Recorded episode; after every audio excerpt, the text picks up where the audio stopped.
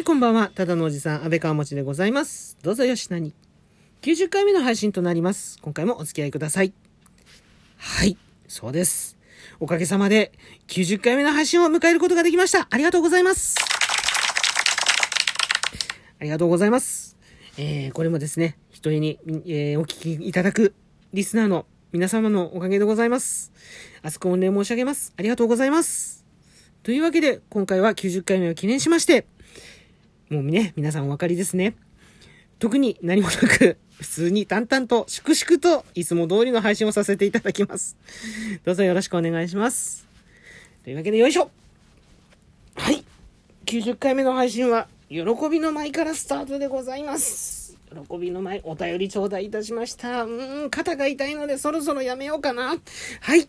えー、ではお便りの方紹介していきます。順番にご紹介させていただきます。5つ目、じゃじゃん。ラジオネーム、猫パコ様からのお便りでございます。いつもありがとうございます、猫パコ様。感謝でございます。えー缶コーヒーの話、えー話や、ということで、はい、ありがとうございます。そしてね、猫パコさん、あのすいません。あのこの収録をね、始めるちょっと前にですね、もう一通頂戴いたしました。こちらもご紹介させていただきます。こんにちは、こんにちは。先日送ったメッセージには答えなくていいですよ。放送よりちょっと時間が経ってしまったので、うー、すいません。えー、それよりまた楽しい、新しい、素敵なお話聞かせてくださいな、ということで、お便り頂戴いたしました。ありがとうございます。なんかすいません。あのー 本当にお、お、あの気を使わせてしまいまして申し訳ございません。ちょっとですね、そう、あの、ライブチャレンジの方にですね、かまけていて、昨日配信をですね、怠ってしまってましたね、私ね。大変失礼いたしました。ただですね、あのーまあ、話の、えー内容の新旧に関わらず、いただいたご感想、お便りの方は必ず、よっぽど問題がない限りは、あの、ご紹介をさせていただいておるおりますし、ご紹介させていただくというスタンスでやっておりますので、その辺はですね、どうぞお気遣いなく、えー遠慮なく、あの、お便りいただければと思います。もう逆に言えば、あの、過去のアーカイブを聞いて、その感想をですね、ご感想をいただけるっていうのも、もうこれも大歓迎でございますので、ぜひよろしくお願いいたします。お気軽に、え、お便りいただければと思います。というわけで、はい、缶コーヒーの話、ええ話やということで、えーいただ、ご感想いただいたんですが、これはですね、本当僕も、うん、あの、自分で言うのも変なんですけど、すごくね、いいきっかけをいただけた、あの、とても大きなね、あの、体験だったと思ってるんです。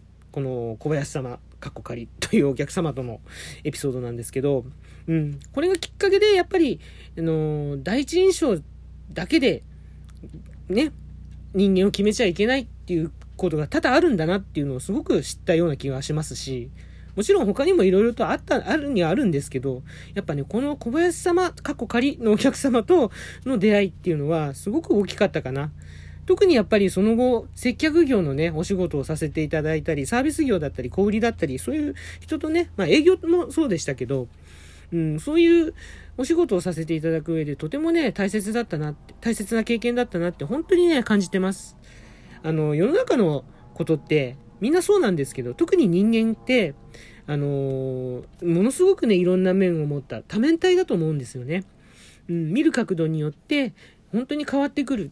だから最初に見た一面だけでね、その人となりをね、全てを知ったように、あのー考えてしまうのは本当に良くないことだなって。本当にね、それはすごく思いました。うん。で、今も思ってますし、うん。特にやっぱり、ね、やっぱ第一印象でね、決まってしまうこと多いですからね。うん。だからすごく怖いんですけど、できればね、第一印象だけじゃなくて、うん、この人はどんな人なんだろうって、うん、ちょっとね、見方を変えて、その人と付き合っていくっていう、お付き合いしていくっていうのも大切なんじゃないかなって、そんなこと思います。とはいえね、まあ、忙しい現代社会なかなかね、難しいです。第一印象に頼ってしまうのが現実なんですけど、まあね、もう少しね、余裕のある世の中だったら、もうちょっとね、こう、感謝がね、できる。うん、いろいろと、この人本当はこんな人なんだなって、うん、感謝ができる。そんなね、ところも増えていくと思う。あのーね、世の中のギスギスした事象、出来事といいますか、もう少し余裕があればね、うん、みんながそういう風にやって立ち止まっていろんなところから見ることができる時間があれば、うん、世の中のギスギスした事象はもっと丸くなるんじゃないかな。そんなことも思ったりもします。はい。えー、改めまして、猫パコさん、お便りありがとうございます。またこれからもぜひよろしくお願いいたします。えー、どしどしお便りください。2通目参ります。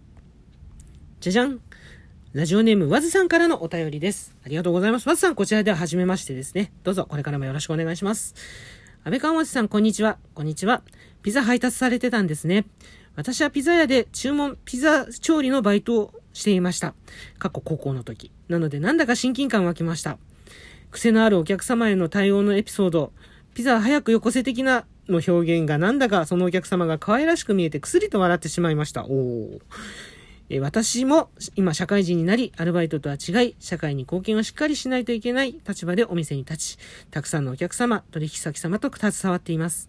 その上で人から感謝されることが心の優しさになって、自分が笑顔でいられるんだなと、周りへの感謝を忘れないようにしないとな、と、安倍川持さんの話を聞いて思いました。喜びの舞楽しみにしております。ということで、はい。あ、あとは、えー、ライブの感想もいただきましたね。えー、昨日は素敵な演奏ありがとうございました。またたくさん聞かせていただきますということで、えー、ラジオネームまずはありがとうございます。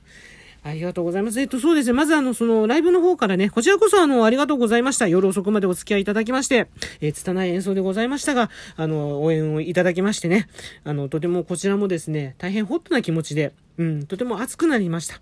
はい。あの、大変感謝しております。これからもまたよろしくお願いいたしますね。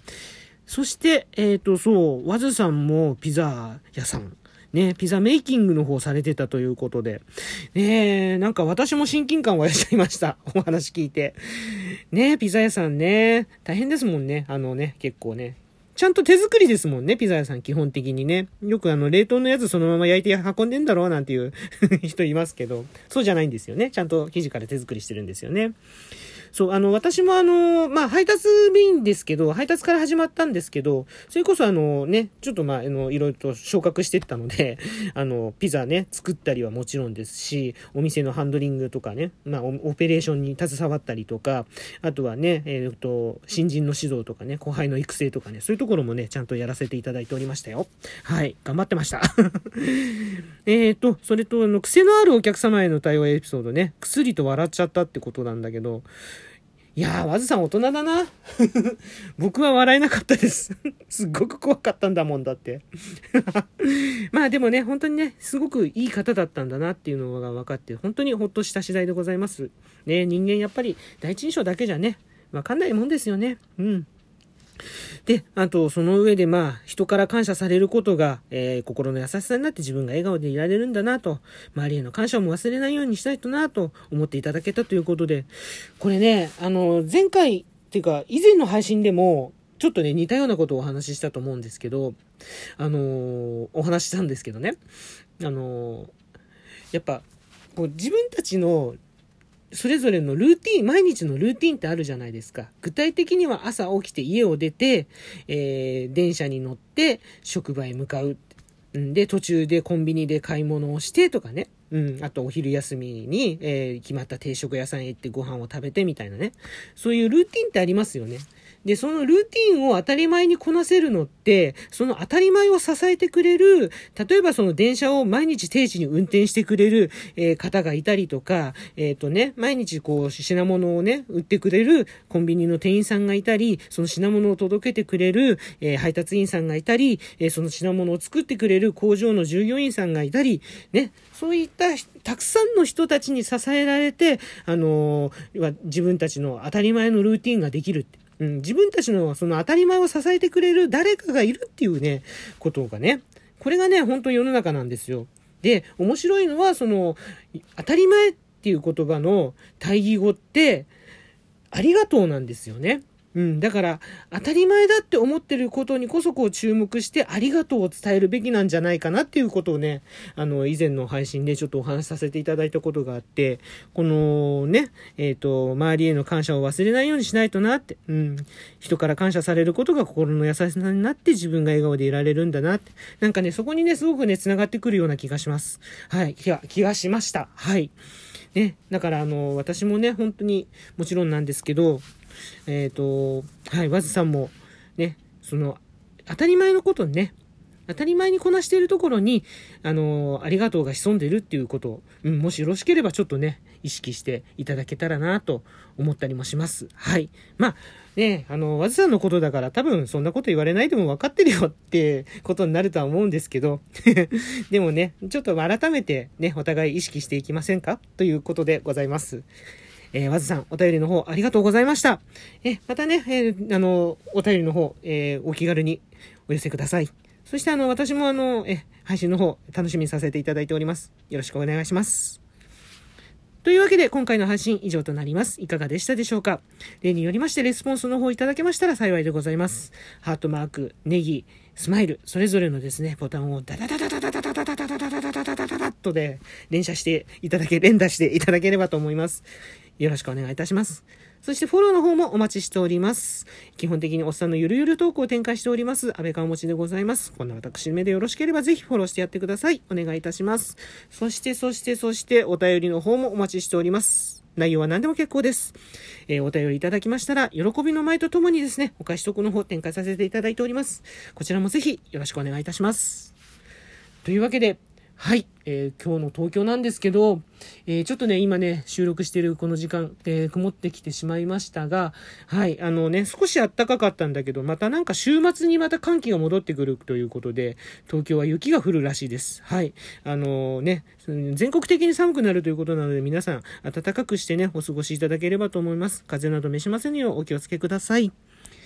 えここまでのお相手、安倍川持ちでございました。今回も最後までお付き合いいただきましてありがとうございます。それではまた次回の配信でお会いしましょう。